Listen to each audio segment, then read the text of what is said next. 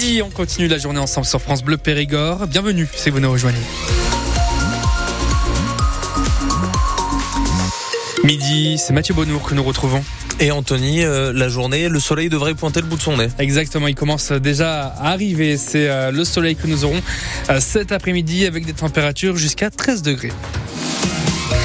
Les livraisons par drone se multiplient à la prison de Neuvik. Deux personnes ont été condamnées par le tribunal de Périgueux hier. Deux ans de prison ferme pour un homme de 39 ans, un an ferme aménageable pour sa complice.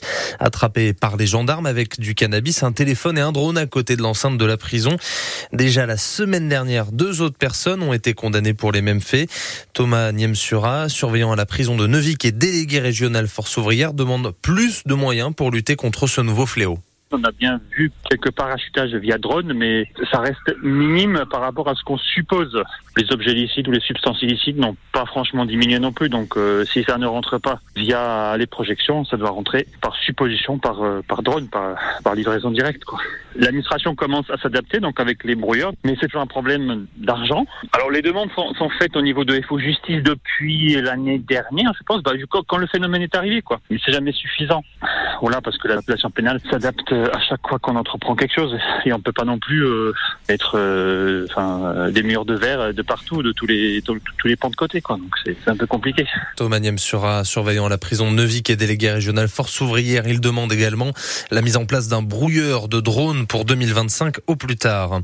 Les nouvelles gendarmeries promises par Emmanuel Macron prennent forme. Le préfet de région a annoncé hier que les nouvelles cette année seront en Gironde, dans le Lot-et-Garonne et la Haute-Vienne, pas en Dordogne. Il faudra donc attendre au moins un an de plus avant de voir la nouvelle gendarmerie de Sorges ou la brigade mobile à Dôme. Le gang de sangliers qui sème la terreur au bord de la rocade de Bergerac est dans le viseur de la préfecture. Après une série d'accidents dont un encore hier avec un camion citerne qui s'est renversé dans le fossé sans gravité heureusement pour le chauffeur, les cochons pose problème. Les services de l'État répondent après le coup de gueule d'un chauffeur sur France Bleu Périgord ce matin. Ils affirment que neuf sangliers ont déjà été tués en un mois et d'autres tirs sont prévus, mais ils sont difficiles dans cette zone urbaine. La réaction en longueur est à retrouver sur francebleu.fr. Les agriculteurs sont prêts à repartir à l'action. Le coup de pression ce matin de la FNSEA, syndicat majoritaire, juste avant une rencontre cet après-midi avec le Premier ministre et les jeunes agriculteurs. Ils demandent du concret sur les annonces. Demain, Emmanuel Macron reçoit la coordination rurale et la confédération paysanne comme chaque année avant le salon de l'agriculture, mais avec un regard euh, un peu particulier cette fois. Signe de ces grandes attentes du monde agricole, la pression est encore là. Les éleveurs laitiers se retrouvent à Fromarsac cet après-midi à 14h au bord de la départementale 6089. Ils ressortent les tracteurs. Ils demandent à être mieux payés pour leur lait utilisé pour fabriquer euh, du Saint-Mauré ou du tartare. Stavencia, le groupe agro-industriel qui gère l'usine, se défend et affirme payer son lait au-dessus du tarif habituel. Autre rassemblement cette à Sarlat, devant l'hôpital Jean Leclerc. Le collectif pour la défense de l'hôpital dénonce encore une fermeture temporaire de la maternité, fermée depuis dimanche et pour toute la semaine. Encore parce que ces fermetures temporaires se multiplient ces dernières semaines, alors il n'y a alors qu'il n'y a pas d'autre maternité à moins d'une heure et demie de route. Walligator cherche 350 saisonniers. Le parc d'attractions et Aqualand basé à côté d'Agen recrute à tour de bras pour l'été. Il lance deux nouvelles journées de job dating les 24 février et 9 mars. Benoît Baylock, le directeur marketing et communication de Walligator, était notre invité ce matin sur France Bleu Périgord. Il explique que c'est de plus en plus difficile de trouver du monde.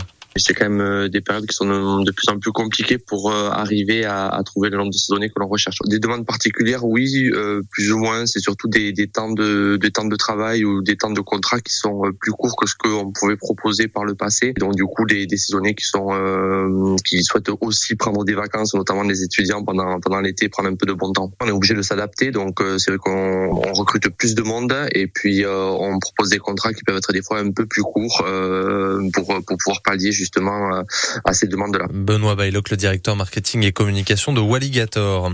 Les derniers chiffres du chômage publiés par l'INSEE ce matin sont stables. L'Institut national de la statistique annonce un taux de chômage de 7,5% dans le pays sur le dernier trimestre de 2023. Il va falloir donner de la voix ce soir à l'Arena Le Palio Périgord. On attend du monde pour soutenir les basketteurs de Boulazac. Les Périgourdins, troisième de Pro B, reçoivent le leader du championnat, le Stade Rochelet, qui n'a perdu euh, que deux fois depuis le début de la saison.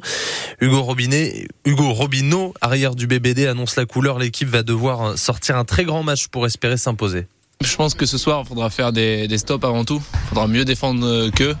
Et c'est ce qui va nous permettre de, pouvoir courir pouvoir les, jouer sur, sur le tout terrain, jouer rapide, ne pas les laisser se mettre en place et mettre leur défense euh, qui peut euh, être pénible. hein. Voilà, ça a causé pas mal de problèmes pour euh, jusqu'à présent. Mais voilà, mais je pense que la clé, ça sera surtout euh, faire des stops et aller se projeter vite vers l'avant.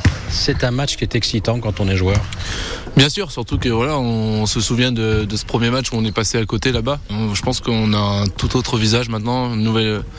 Même si on a les mêmes joueurs, je pense que l'équipe est complètement différente. J'espère vraiment qu'on va pouvoir euh, montrer euh, notre nouveau visage et notre bon visage. Le match entre le BBD et le Stade Rochelet, c'est à vivre en intégralité sur France Bleu Périgord ce soir à partir de 19h30.